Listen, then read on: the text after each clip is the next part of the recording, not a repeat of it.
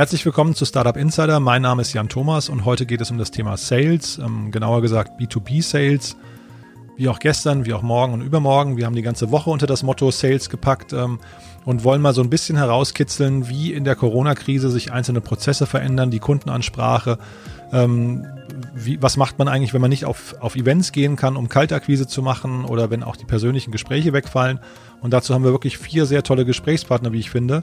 Gestern hatten wir Benedikt Sauter von Central aus Augsburg im Gespräch. Sollte man auch unbedingt gehört haben, wenn man verstehen möchte, wie man Inbound-Sales generiert, ähm, äh, Inbound-Leads generiert. Und heute spreche ich mit Dr. Jens Hutschenreuter von Sales Potential. Jens war früher bei Groupon, hat da ein Riesenteam geleitet und hat diese Erfahrung quasi in eine eigene Gesellschaft überführt und berät jetzt Startups und auch mittelgroße Unternehmen bei dem Aufbau und der Strukturierung ihrer Salesabteilung. Von daher ein echter Experte. Ich freue mich, dass du da bist. Herzlich willkommen im Podcast. Hallo Jens. Hallo Jan, schön, dass wir sprechen können. Jens, du bist ein ähm, B2B-Sales-Fachmann. Möchtest du dich mal vorstellen und vielleicht auch damit verbunden mal so ein bisschen die Faszination, warum du überhaupt beim Sales hängen geblieben bist, äh, uns vermitteln? Klar, gerne. Hm also grundsätzlich hätte ich im Studium ja niemals gedacht, dass ich auch irgendwann mal auch nur irgendwie im Vertrieb landen würde. Ganz im Gegenteil. Ich bin eigentlich Maschinenbauingenieur äh, vom Hintergrund und äh, habe das eigentlich immer als die böse Seite der Macht äh, wahrgenommen. Ähm, irgendwie, ja, ich habe dann im Studium gemerkt, dass ich nicht so richtig drauf Lust hatte, Produktionsprozesse zu äh, managen. Habe dann äh, meine Strategieberatung gearbeitet für sieben Jahre bei der Boston Consulting Group.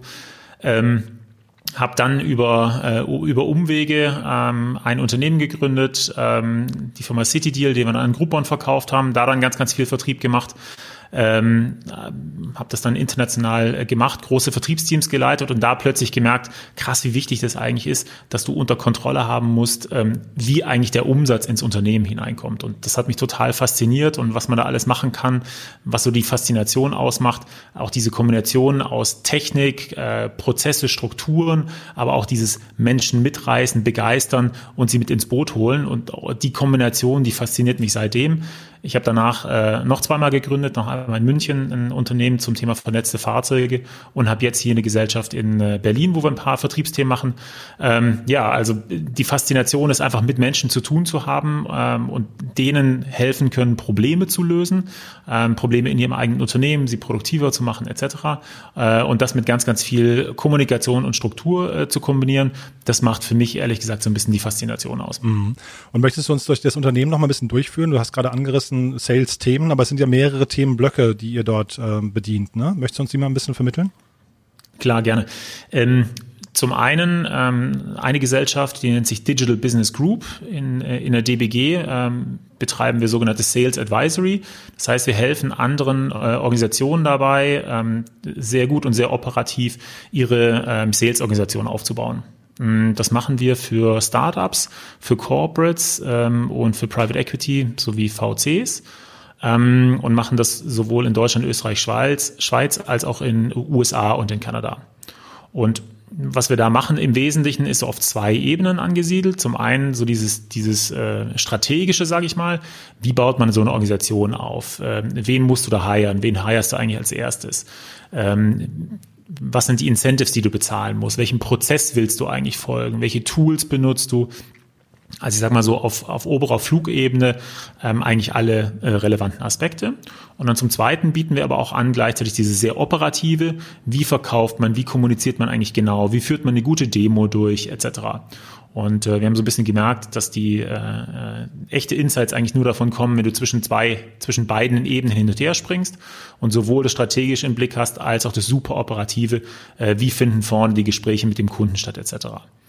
So, das ist das Thema Digital Business Group. Da, ähm, wie gesagt, ähm, Startups, Corporates und VCs, PEs, die haben alle immer wieder Sales-Themen, sehr häufig wiederkehrende Themen. Äh, und eins der Themen war immer äh, Recruiting. Das heißt, äh, wie, ähm, wie komme ich jetzt eigentlich an gute Leute? Und äh, aus meiner Zeit bei Groupon, wo ich dann zum Teil bis zu 800 Mitarbeiter ähm, geführt habe, hatte ich auch immer wieder das Thema, dass ich mit Headhuntern zu tun hatte. Und als meine Kunden mich dann gefragt haben, Mensch, wir wissen jetzt, was wir machen sollen, aber wir brauchen jetzt Leute, ähm, habt ihr nicht jemand für uns? War immer so, war ich sehr, sehr zurückhaltend überhaupt, äh, den jemand zu empfehlen, weil ich dieses Headhunter-Geschäft immer nur so, das ist nicht so ganz einfach.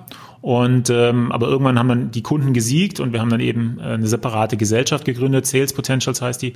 Und da rekrutieren wir jetzt eben im Auftrag von Tech-Organisationen B2B-Vertriebsexperten. Mhm.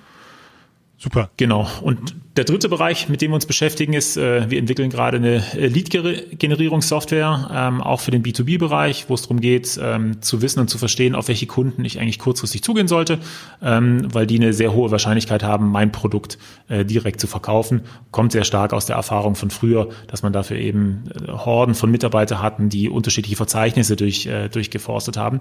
Und wir entwickeln eben genau dafür momentan ein Tech-Produkt. Und da sagtest du mir beim Vorgespräch, die ist noch nicht live. Das heißt, wann, ab wann kann man, wenn, wenn einen das interessiert, auf dich zukommen bezüglich dieses Themas?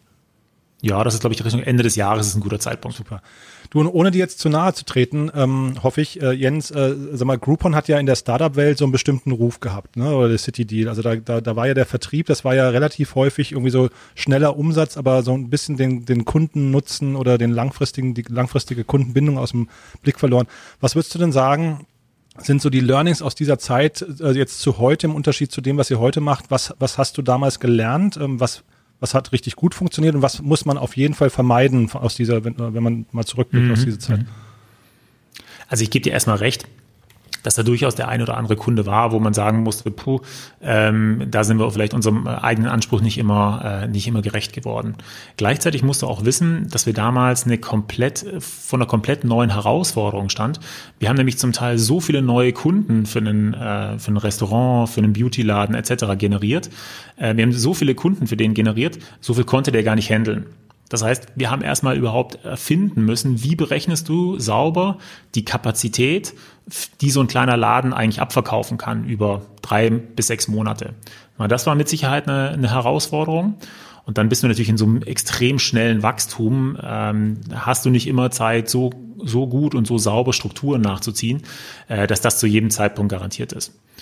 Ähm, das Zweite, ähm, was ich daraus gelernt habe, ist eben, dass man sich sehr viel Gedanken machen muss, ähm, wie man hinten raus Customer Success macht. Also Customer Success Prozesse, wie helfe ich eigentlich meinem Kunden, äh, die Adaption der, äh, der Software, Software zu verbessern, das Ergebnis für ihn zu äh, ähm, mal, insgesamt größer zu machen.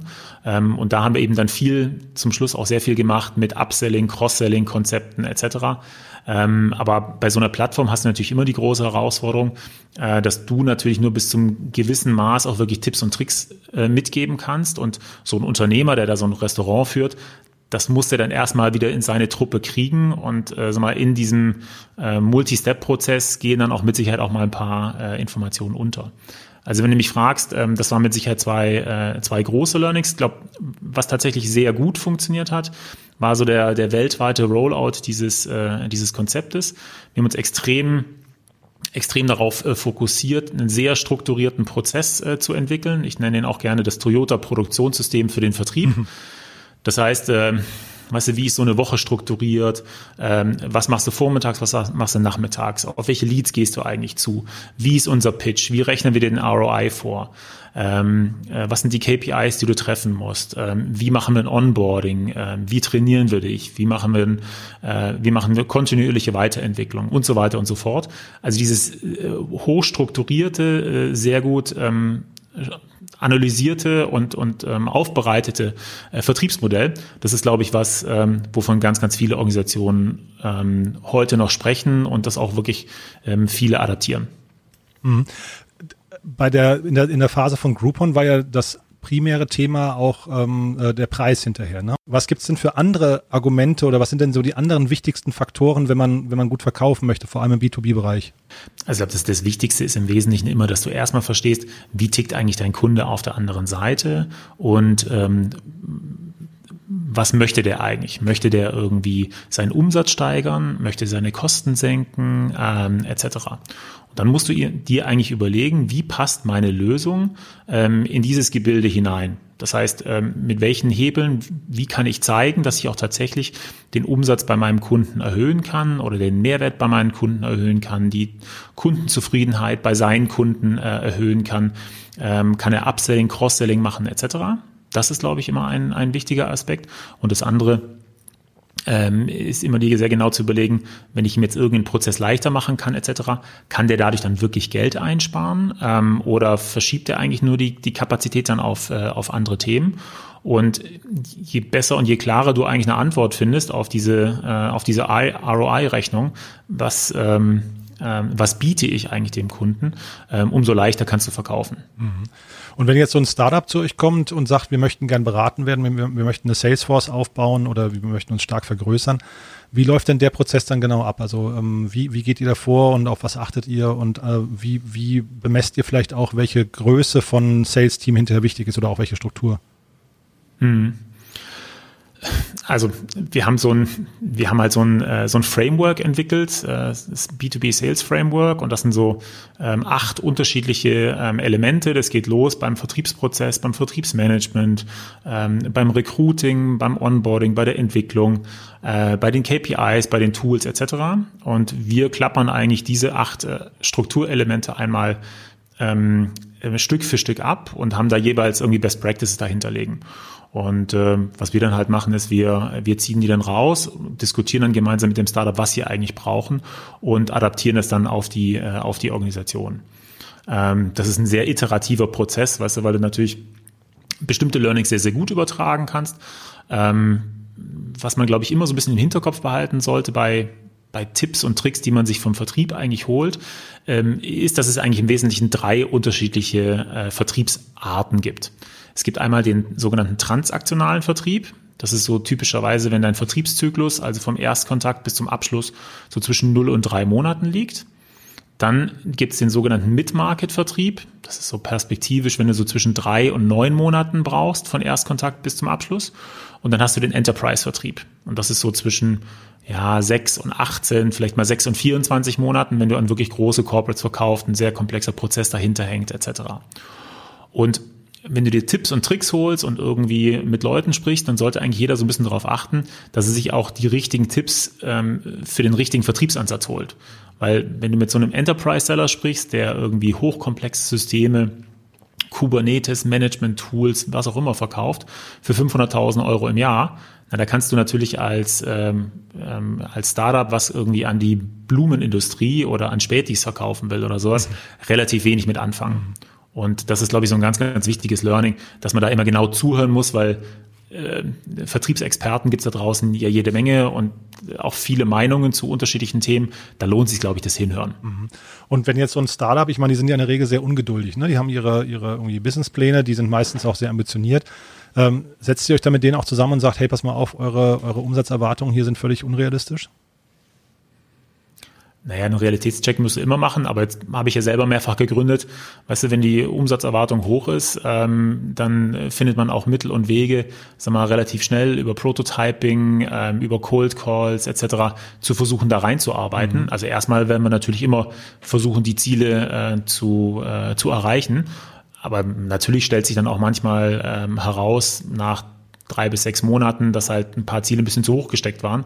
Aber dann ähm, überlegt man sich dann eben einen leicht anderen Vertriebsansatz und versucht dann nochmal hinterherzugehen. Mhm. Also klar kommt das vor, ähm, aber das gehört ja auch ganz normal zum Unternehmertum dazu, ähm, sag mal, äh, sich Ziele sehr, sehr sportlich und ambitioniert zu setzen. Mhm. Aber ich nehme an, die meisten Startups sind wahrscheinlich in dem Bereich, in den ersten beiden Bereichen, ne? so äh, ein bis neun Monate vermute ich mal. Ne? Enterprise ist wahrscheinlich so relativ dünn gesehen. Nee, nee, nee, nee. Es gibt auch eine ganze Reihe von ähm, ganze Reihe von Enterprise Software ähm, Startups, die eben was sehr komplexe Lösungen verkaufen, Business Process äh, Management, also wo du Prozesse analysierst, mhm.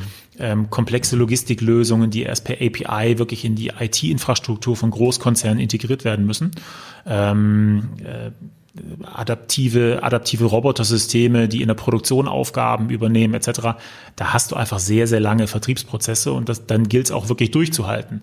Und dann brauchst du eben auch natürlich einen VC, der das versteht, der vielleicht in dem Bereich unterwegs ist äh, und der dir dann auch nicht ähm, nach, nach sechs Monaten die Daumenschrauben anzieht, wieso denn noch keine Aufträge reingekommen sind. Mhm. Ja, verstehe, ja. Und sag mal, wie, wie viel von dem Vertriebserfolg hinterher ist eigentlich aus, aus seiner Sicht Zufall und wie viel ist tatsächlich irgendwie permanentes Training, ähm, ich weiß nicht, Skripten, äh, Best Practices adaptieren von anderen Mitarbeitern? Also wie, wie, mhm. ja, wie, wie, wie viel Freiheit braucht auch der einzelne Mitarbeiter? Also natürlich, weißt du, Vertrieb ist ein, ein kreativer Prozess. Äh, natürlich ist es so, ähm, dass die Leute Bock haben müssen auf das ganze Thema. Ähm, da muss ein gewisser Spaß bei der Arbeit sein.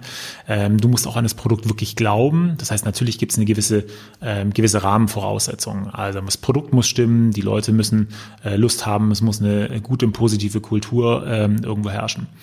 Hm, ich kann dir vielleicht eine Analogie bieten. Ähm, ich habe damals ähm, ein also unser, unser Playbook äh, entwickelt äh, und das auch hier in Europa sehr stark äh, vorangetrieben und habe dieses Sales Playbook dann mit nach Asien genommen, ähm, habe es dann erst in, in Japan als Vertriebsverantwortlich und dann in Südkorea umgesetzt und von, von diesem Sales Playbook haben wir, ich würde sagen, 85 Prozent genauso gelassen, wie wir das hier in Europa gemacht haben und 15 Prozent haben wir adaptiert äh, in Asien.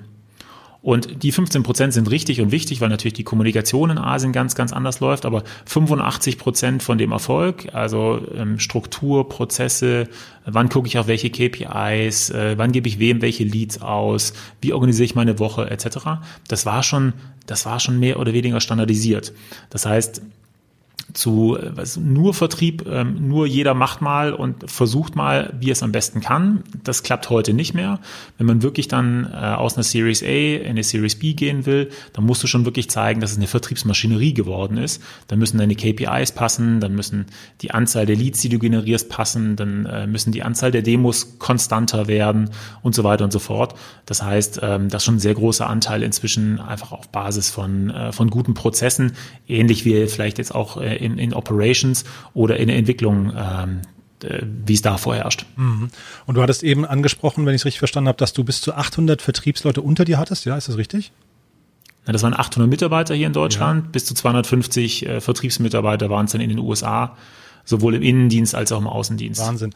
Und äh, damit verbunden mal so die Frage, wie, wieso so ein großes Team? Also oder wie, wie definiert man eigentlich die optimale Teamgröße bei einem Sales-Team?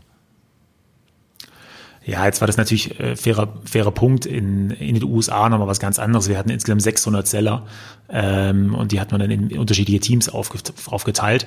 Ähm, eine typische, äh, typische Struktur ist, dass du einfach ein, äh, ähm, ein Teamlead hast, ähm, dem arbeiten dann unterschiedliche, mit denen arbeiten unterschiedliche Leute im, äh, im Team zusammen und da ist eigentlich so eine ganz gute Gruppengröße, irgendwas zwischen acht und zehn, äh, acht und zehn Leuten. Dann hat man ausreichend Zeit und äh, ähm, auch Möglichkeiten, sich um die einzelne Person zu kümmern. Meistens kommt dann nochmal ähm, so ein Verantwortlicher für das Thema Sales Operations mit dazu. Der kümmert sich dann um das ganze Administrative, wartet die Tools, generiert ein paar Leads äh, etc. Aber das ist so typischerweise so eine, äh, so eine Größe. Wobei ich würde auch jedem Gründer eigentlich nicht drauf raten, als erstes mal ein Teamlead einzustellen, sondern am Anfang den Sales eigentlich erstmal selber zu führen. Mhm. Warum? Möchtest du das nochmal ausführen? Ähm, klar. Mm, also aus meiner Erfahrung nach ist es eigentlich so, eine, ähm, so, ein, so ein schrittweises Vorgehen. Weißt du, idealerweise hast du als Gründer, auch als Gründer, der vielleicht noch nicht so, äh, auch noch keine Vertriebserfahrung hat, versuchst du erstmal selber das Produkt wirklich an, an den Mann und an die Frau zu bringen. Und wenn du dann mal so vier, fünf Abschlüsse selber geschafft hast, das ist dann meistens ein ganz guter Zeitpunkt, um mal mindestens zwei Leute einzustellen. Warum, warum solltest du erstmal selber verkauft haben? Ähm, wenn du das so früh schon aus der Hand gibst, ähm, dann hast du eigentlich fast keine Möglichkeit, wirklich bei der, äh, bei der Auswahl, beim Recruiting ähm, darauf zu achten, wer könnte denn dazu passen. Und du läufst dann sehr häufig in die Situation hinein, dass dir ständig dann deine, deine Seller erzählen, ja, das kann man ja gar nicht verkaufen, etc. Mhm. Und wenn du es dann schon selber vier, fünf Mal gemacht hast, dann hat so ein Gründer eine ganz andere Möglichkeit, sag mal, auch mit den Teams zu arbeiten und hat sich seine Street Credibility einfach schon mal selber erarbeitet. Mhm. Mm. Und dann vielleicht noch so ein Tipp, den ich auf jeden Fall geben würde. Ich würde immer nur zwei Vertriebsmitarbeiter gleichzeitig einstellen. Aha. Weil wenn du zwei einstellst, ähm, siehst du halt immer sofort, woran es liegt. Ob es an einer einzelnen Person liegt, ähm, am Markt oder gegebenenfalls am Produkt. Mhm. Also was sind die Cases? Zwei Leute stellst du ein, zwei Leute performen, ähm, performen sehr gut. Dann freuen sich alle, weil dann gehen schnell die Umsätze schneller nach oben. Hast du eine Situation, wo einer performt und einer nicht performt, na dann weißt du halt, hm, der eine passt vielleicht ein bisschen besser zu diesem Ansatz, der hat vielleicht den richtigen Hintergrund etc. Und wenn beide nicht performen, na, dann weißt du, okay, ähm, und wenn du der Meinung warst, es waren zwei, äh, zwei gute, na, dann musst du vielleicht noch mal was bei deinem Produkt oder beim Vertriebsansatz oder wie auch immer nachschärfen. Aber äh, so kannst du eben sehr, sehr schnell sehen, was denn vielleicht so der, der Hauptgrund ist. Und das Schlimmste, was man halt hat, ist, dass eben jemand in der Probezeit bei einem war ähm, und aber das ist es dann. Aber als Gründer kannst du eigentlich so viel, viel schneller iterieren, testen und, äh, und vertriebliche Erfolge feiern. Total, ja. Und äh, Stichwort Performance, ähm, auf welche KPIs guckst du denn am meisten oder was würdest du denn auch ähm, jetzt eben einem Gründer, der gerade anfängt oder vielleicht gerade so das kleine Sales-Team aufgebaut hat, was sollte er am meisten im Blick haben? Das ist ja wahrscheinlich mhm. noch nicht so der Net Promoter Score, sondern wahrscheinlich sind es ja andere Faktoren, ne? Ja, da, da, da hast du recht. Der ist auch sehr, sehr wichtig. Ähm, also ich gucke eigentlich immer so ein bisschen nach, ähm, ja, so zwei, zwei grundsätzliche Punkte. Du hast einmal Input-Faktoren und Output-Faktoren. Output-Faktoren sind dann eben Verträge, MAA, ARR äh, etc. Das ist immer gut und wichtig und richtig, ähm, aber das gibt dir halt immer nur so ein, äh, so ein Bild, was quasi einen gewissen Time-Lag hat. Das heißt, äh, deshalb bin ich eigentlich großer Freund von Input-Faktoren und Input-Faktoren ist halt ähm, in der Regel, wie viel Aktivität habe ich denn eigentlich? Also wie viele, ähm, also wie viele Demos ähm, habe ich eigentlich vereinbart? Wie viele Angebote habe ich eigentlich rausgeschickt? Also was ist so, so KPIs, die typischerweise dabei helfen, früh im, äh, im Sales Funnel dir zu zeigen, wie viel Aktivität haben wir denn eigentlich? Und wenn wir ähm, wenn wir so ein, äh, so, ein, so ein Weekly Sales Meeting aufsetzen, gucken wir meistens eigentlich nach drei unterschiedlichen Themen. Und zwar erstens gucken wir danach, wie sieht denn eigentlich die Pipeline aus? Also Pipeline sind ja immer so unterschiedliche Stufen, wie gut oder äh, wie nah du am Abschluss bist. Wie gut ist die denn gefüllt? Ist die sehr, ähm, ist die nur in der Mitte momentan sehr gut gefüllt? Dann musst du oben noch was reinkippen. Hast du ganz, ganz viele Kunden, die kurz vorm Abschluss sind, dann musst du vielleicht auch oben mal wieder nachkippen. Also das ist, glaube ich, der erste ganz, ganz wichtige Faktor. Dann der zweite wichtige Faktor ist äh, sogenannte Pipeline-Veränderungen. Das heißt, ähm, um wie viel hat sich die Pipeline eigentlich verschoben? Also wie viele Deals in was für einem Wert sind eigentlich von einer Stufe ähm, von einer Stufe in der Pipeline zur nächsten Stufe gegangen. Das sagt dir so ein bisschen was über die Geschwindigkeit aus und das Volumen, was dahinter steht.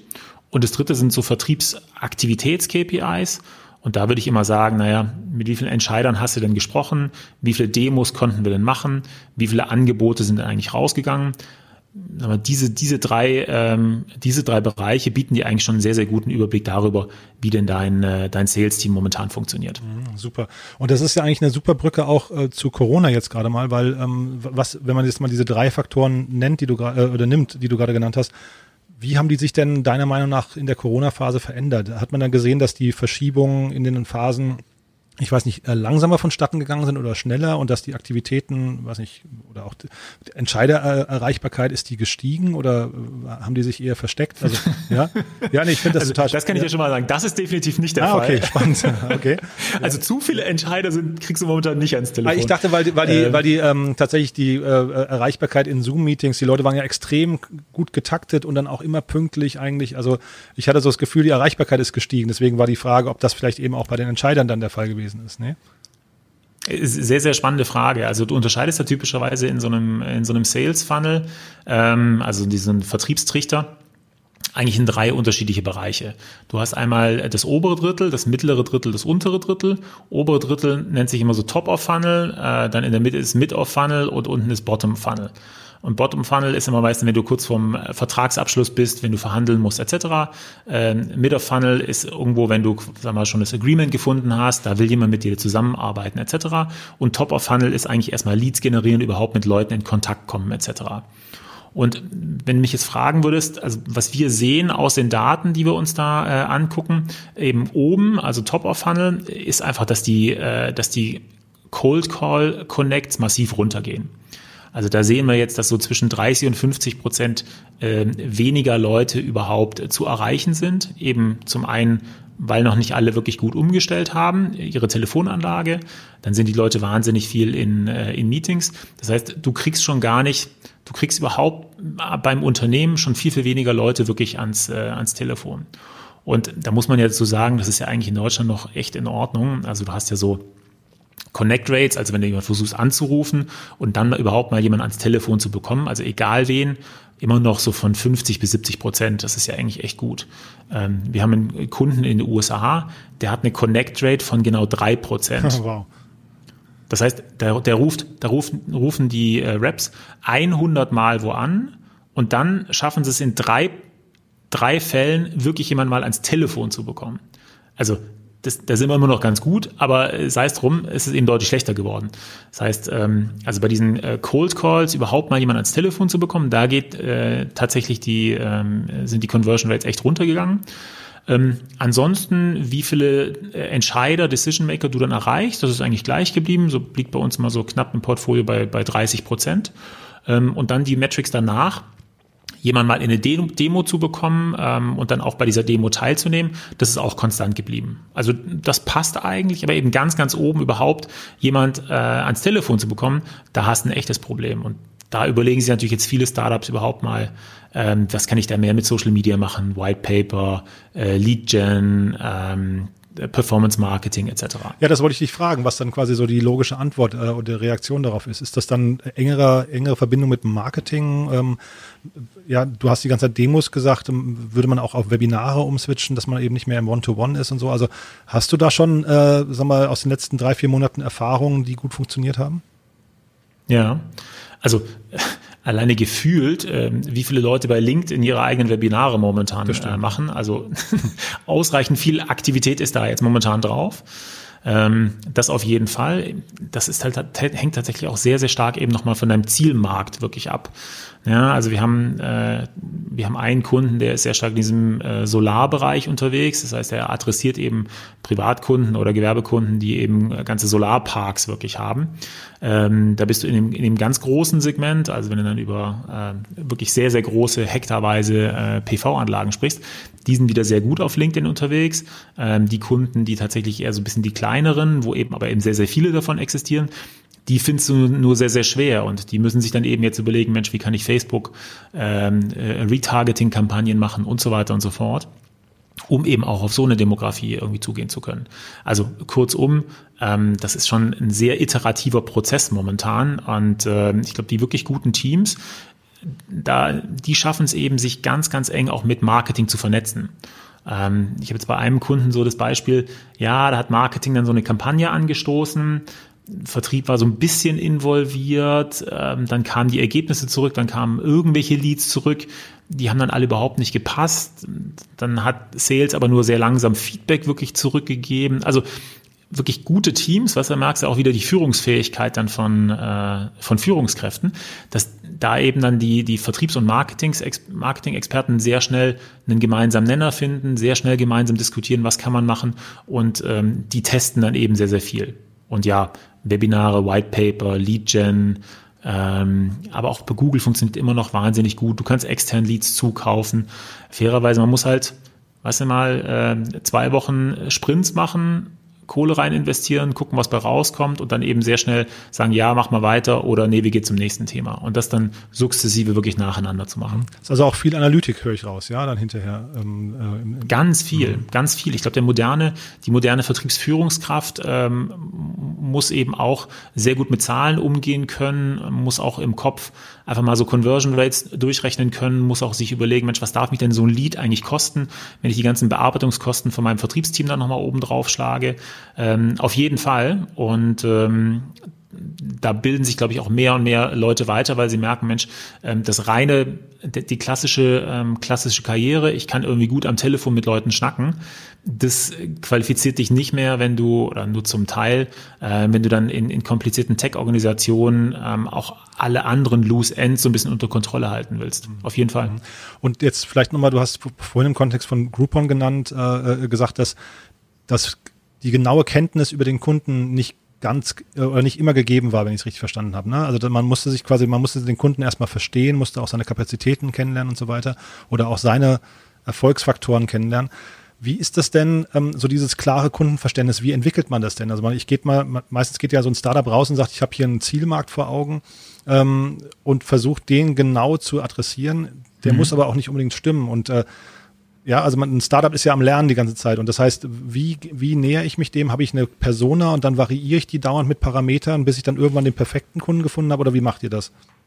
Hm. Sehr, sehr gute Frage. Hm. Also at scale, ähm, wenn du sag mal, merkst, Mensch, wenn du merkst, ähm, ihr habt eine ganze Reihe von, äh, von Zielkunden, ähm, dann baut man da in der Regel so Industrie-Playbooks auf. Weißt du, dann schreibst du jetzt zum Beispiel mal runter, ähm, die, äh, keine Ahnung, Laser-Haarentfernung, äh, da kostet die Lampe, mit der äh, geblitzt wird, ähm, kostet irgendwie äh, 5000 Euro. Damit kannst du dann aber auch 50.000 Mal äh, blitzen und äh, deshalb kostet eine Behandlung von Unterarm irgendwie so und so viel. Ähm, also auf dieses detaillierte Niveau kannst du schon auch wirklich runtergehen und kannst also wirklich auch die Kostenstruktur von deinen Partnern verstehen etc. So, das ist jetzt sehr ähm, at scale schon mal nachgedacht. In der frühen Phase bist du ja eigentlich eher unterwegs, wie du es gerade schon richtig gesagt hast, du startest mal mit, äh, mit etwas ähm, und also aus meiner Sicht führt eigentlich auch kein Weg dran vorbei, auch wirklich möglichst schnell mal in den Vertriebsmodus umzuschalten. Hm, ich hatte es jetzt gerade wieder bei, bei einem Unternehmen, äh, da war es so, die haben mehrere sehr, sehr gute, sehr tiefe Interviews geführt mit Kunden, hm, haben dann aber zu spät mal in den Vertriebsmodus umgeschaltet, um dann eben auch mal zu gucken, Mensch, wenn ich, wenn ich eine Stunde habe mit jemand und dem, dem eine Stunde erklären kann, was ich mache, dann versteht er das schon und dann findet er das auch plötzlich gut. Aber was muss ich denn machen und was muss ich denn sagen und welche Produktmerkmale muss ich eigentlich in den Vordergrund stellen, wenn ich wirklich nur 20 oder 30 Sekunden habe? Mhm wenn ich zwischen klingelnden Telefon in irgendeiner Art und Weise ein Interesse erzeugen muss. Und äh, da musst du dann halt ähm, viele Kunden auch erstmal angehen und dann wirklich aber auch systematisch durchtesten. Also jetzt mache ich zehn Cold Calls mit genau der Value Proposition. Dann mache ich zehn äh, nochmal der mit einer anderen Value Proposition. Dann mache ich nochmal zehn und nochmal zehn. Und am Schluss gucke ich mal irgendwie an, wie waren die Reaktionen, worauf haben die Leute besser reagiert. Und am Schluss ist es ja relativ einfach, weißt du?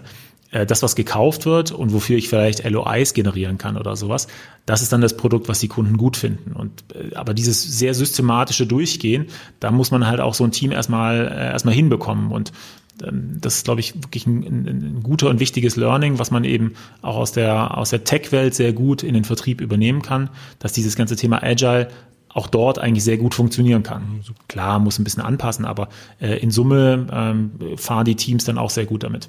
Und so zehn, würdest du sagen, ist eine gute äh, Grundlage. Dann hat man schon mal ein Gefühl dafür, meinst du? Naja, kommt ganz drauf an. Weißt du, wenn du halt, ähm, wenn du ähm, an kleine Unternehmen verkaufst, dann kannst du ja relativ schnell mal zehn Leute durchtelefonieren. Mhm. Wenn ich jetzt an große Corporates verkaufe und mich erstmal zum äh, Bereichsvorstand durchfragen muss, ähm, dann dauert das halt einfach länger. Aber 10, 20, 30 ist mit Sicherheit ein gutes äh, Maß. Im Wesentlichen, weißt du, entscheidet ja immer Entscheidergespräche. Mhm. Das heißt nicht, wie viele Anwahlen ich probiert habe, sondern wenn ich mal zehnmal mit einem Entscheider habe wirklich sprechen können, dann ist es eigentlich eine ganz gute Basis für, für erste Überlegungen und erste Diskussionen. Und dann vielleicht einmal nochmal, Jens, ihr habt eine Personalberatung auch mit äh, angedockt, hast du erzählt. Ich ver verstehe richtig, da vermittelt ihr Sales Manager, ja? Ja, genau, genau. Also klassisches Recruiting, Headhunting, Personalberatung, richtig. Ja. Und also vielleicht kannst du uns nochmal durchführen, woran du einen guten Sales Manager erkennst. Und ähm, also Sales Manager ist ja auch so, oder Sales Rep ist ja so ein typischer Quereinsteigerjob auch. Woran identifiziert man, ob jemand dafür geeignet ist oder nicht? Ja. Ähm, da zwingst du mich jetzt irgendwie die letzten zehn Jahre irgendwie in drei Sätze zu packen. Ich versuche das mal. ähm, also natürlich zum einen müssen die Leute wahnsinnig kommunikativ sein. Ja, du musst, äh, du musst halt auch Lust drauf haben, ähm, äh, regelmäßig rauszugehen, dich persönlich mit Leuten zu treffen oder eben äh, über, äh, über Cold Calls ähm, arbeiten zu können. Mhm. Also das ist mal erste Erfolge in dem Bereich, dass man also sieht, okay, äh, das ist jetzt nicht nur eine reine Idee, das ist nicht nur was, was, was jemand vielleicht ähm, macht, weil er nichts anderes gefunden hat, sondern wirklich ähm, mal eine gewisse Performance über sechs Monate, zwölf Monate, 18 Monate. Ähm, und dann eben auch mal so zu sehen, ein paar Zahlen, Daten, Fakten, also wie viel Prozent deines Ziels hast du eigentlich erreicht, etc. Und da würde ich dann schon drauf gucken, dass jemand mal über sechs bis 18 Monate mal seine 90, 100 Prozent auch wirklich erreicht hat. Also ähm, hat in der Vergangenheit gezeigt, dass er wirklich Leistung bringen kann. Dann muss er äh, kommunikativ sein. Hm, aus meiner Sicht müssen die eine sehr hohe Frustrationstoleranz mitbringen, okay. weil wenn du jeden Tag gesagt bekommst von 90 Prozent der Leute, nee, habe ich keinen Bock drauf, brauche ich nicht, Hammer schon, gibt's doch alles, etc., dann musst du wirklich hart im Nehmen sein. Ähm, Intelligenz würde ich messen. Äh, also Intelligenz im Sinne von, ähm, wie schnell kann er sich in, in neue Themen auch wirklich einarbeiten, mhm. weil gerade am Anfang wird es ja so sein, dass, dass sich euer Produkt noch dreimal äh, dreht etc. Ähm, daran eigentlich angeschlossen auch so eine ganz, ganz wichtige Eigenschaft ist die äh, Coaching-Fähigkeit. Mhm.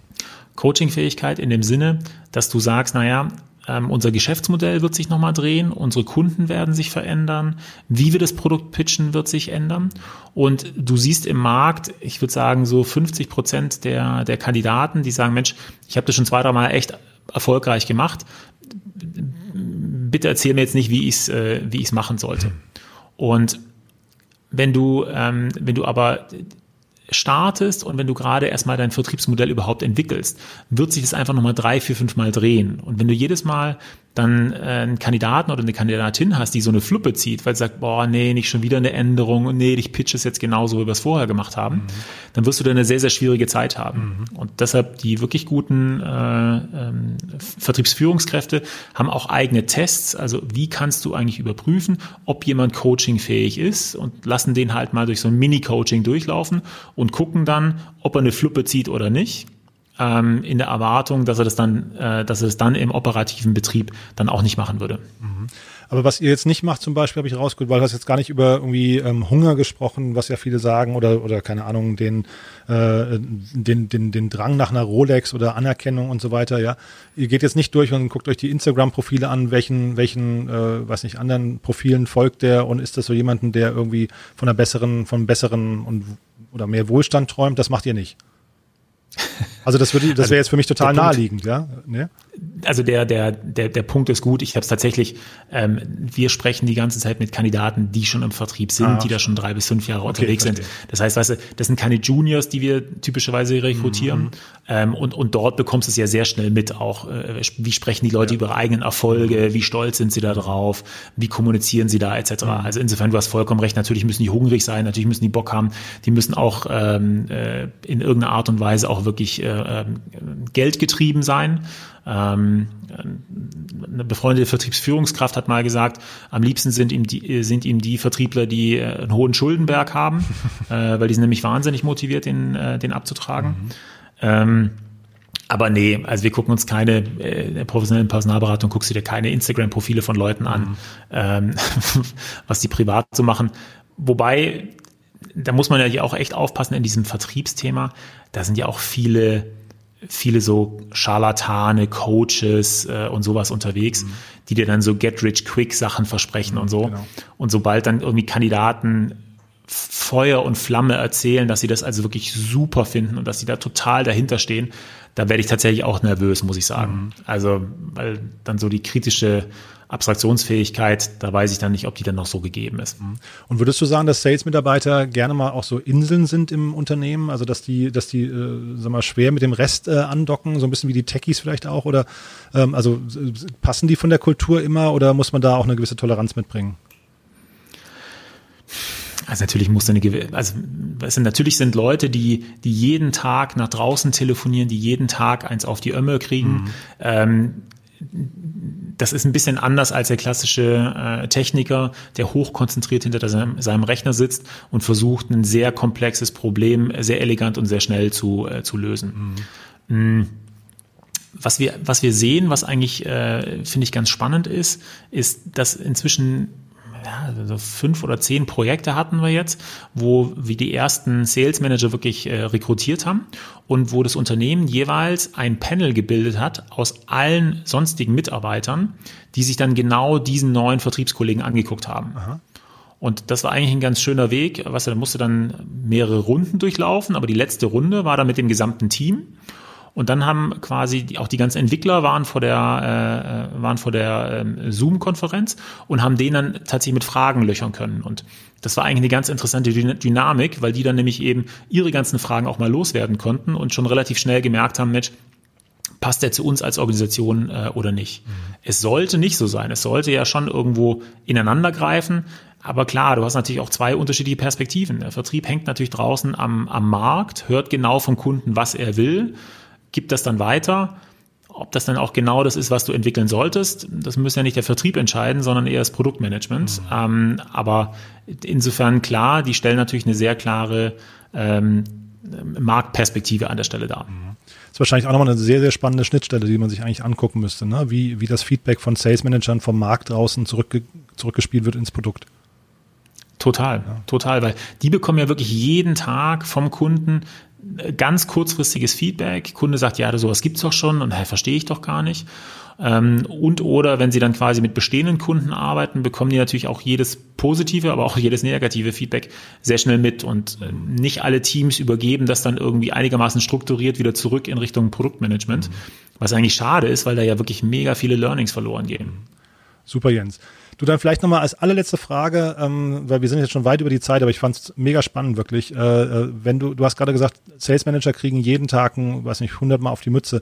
Was, was ist denn dein perfekter Motivationstipp für äh, oder gegen diesen Frust, den man da irgendwie aufbaut den ganzen Tag über? Also wenn man, wie, wie motiviert man sich da und woran denkt man am besten und dann geht's, dann geht's wieder locker weiter.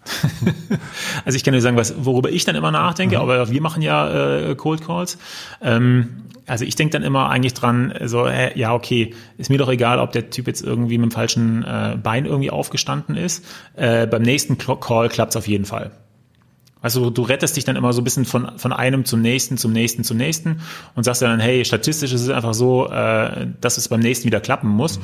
Ja, okay, dann hat es jetzt hier nicht geklappt, ist auch nicht schlimm, abhaken, ähm, hier Krönchen zurechtrücken äh, und wieder Vollgas. Aber würdest du sagen, ähm, dass, dass ein guter Sales Manager sich das, das Produkt tatsächlich erstmal selbst verkauft haben muss? Also muss der an das Produkt glauben oder, oder kann der auch den Frust einstecken, wenn er nicht dran glaubt? Also ich, ich glaube sehr fest daran, dass ein guter Sales Manager erstmal verstanden haben muss, ob das denn jetzt wirklich ein gutes Produkt ist oder nicht. Also weißt du, dazu musst du eigentlich aber erstmal die Kundenbedürfnisse verstanden haben. Und abgeleitet aus den Kundenbedürfnissen musst du dann überlegen, ob dieses Produkt dann auch wirklich ähm, das abbildet, was der Kunde eigentlich haben möchte. Und die wirklich guten äh, Sales Manager, die wir so sehen, die so treffen, die entwickeln da sehr, sehr schnell ein Verständnis dafür. Die rufen dann auch mal drei, vier ihre Kumpels vielleicht an, die in einer ähnlichen Industrie arbeiten, fragen die mal danach, äh, etc. Das heißt, ja, die ähm, verkaufen sich das häufig dann auch im Recruiting-Prozess selber ähm, und, und validieren so ein bisschen die, äh, den Markt eigentlich damit. Doch, doch, das ist schon so. Ich werde auch mal so ein bisschen nervös, wenn mir Leute sagen, sie können ja alles verkaufen das ist ja so ein bisschen wie im Dating, oder? Ich meine, du willst ja eigentlich auch nicht auf ein Date gehen und äh, das Mädel sagt dir, ach, im Grunde genommen könnte ich doch eigentlich jeden haben sondern man möchte doch eigentlich, äh, dass man selber und mein Produkt an der Stelle wirklich was Besonderes ist. Und ähm, ja, deshalb finde ich, bin ich, werde ich da immer so ein bisschen nervös, wenn mir Leute sowas erzählen. Mhm. So, und dann vielleicht nochmal die clevere Brücke, apropos Dating, wenn sich jemand mit euch treffen möchte, mit dir, ähm, wie kann er dich erreichen und wer soll dich anrufen? Ja, also wir erreichen uns am besten wahrscheinlich über unsere, unsere Website äh, digital-business.net äh, und da unser Anfrageformular. Das gilt sowohl für die äh, für das Thema Sales Advisory als auch für das Thema Personalberatung.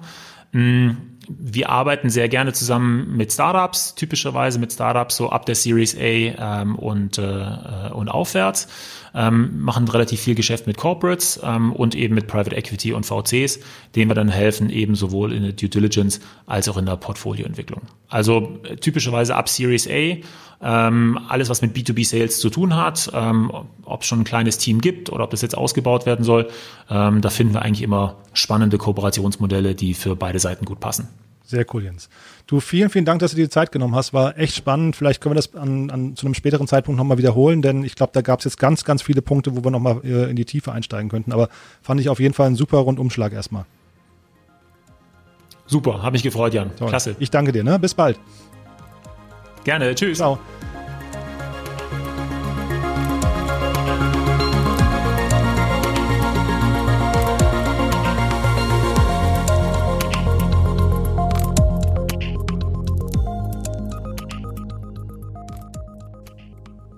Ja, das war also Jens Hutschenreuter von äh, Sales Potential. Und ähm, ja, wie gesagt, Sales ist wahrscheinlich neben HR das wichtigste Thema für ein Startup. Von daher hört euch am besten alle Folgen an. Gestern, wie gesagt, Benedikt Sauter von Central. Und morgen geht es gleich weiter mit dem nächsten Gast, nämlich Nick Bin Rohani von Shore in München ist bei uns. Und äh, das ist aus zweierlei Gründen interessant, denn zum einen hat Nick Bin wirklich einen krassen B2B-Sales-Ansatz gefunden, finde ich. Das haben die, wir, wir sprechen sehr, sehr ausführlich über das Thema auch CRM und so weiter. Aber Ähm, wer sich mit Shore ein bisschen beschäftigt, wird sehen, dass äh, Shore auch durch eine relativ harte Zeit gegangen ist und auch darüber, das, das sprechen wir so ein bisschen am Rande an, wie man also quasi Change Management machen kann, wenn das eigene Unternehmen so ein bisschen in Schieflage gerät und der CEO ausgetauscht werden muss und so weiter und so fort. Auch da war, finde ich, Nickbin sehr, sehr ähm, transparent. Von daher eine unbedingt empfehlenswerte Folge. Äh, hört euch das an, kommt morgen und äh, ja, ich freue mich, wenn ihr wieder einschaltet. Bis dahin, alles Gute und ja, kommt gut durch den Tag. Ciao. Thank you.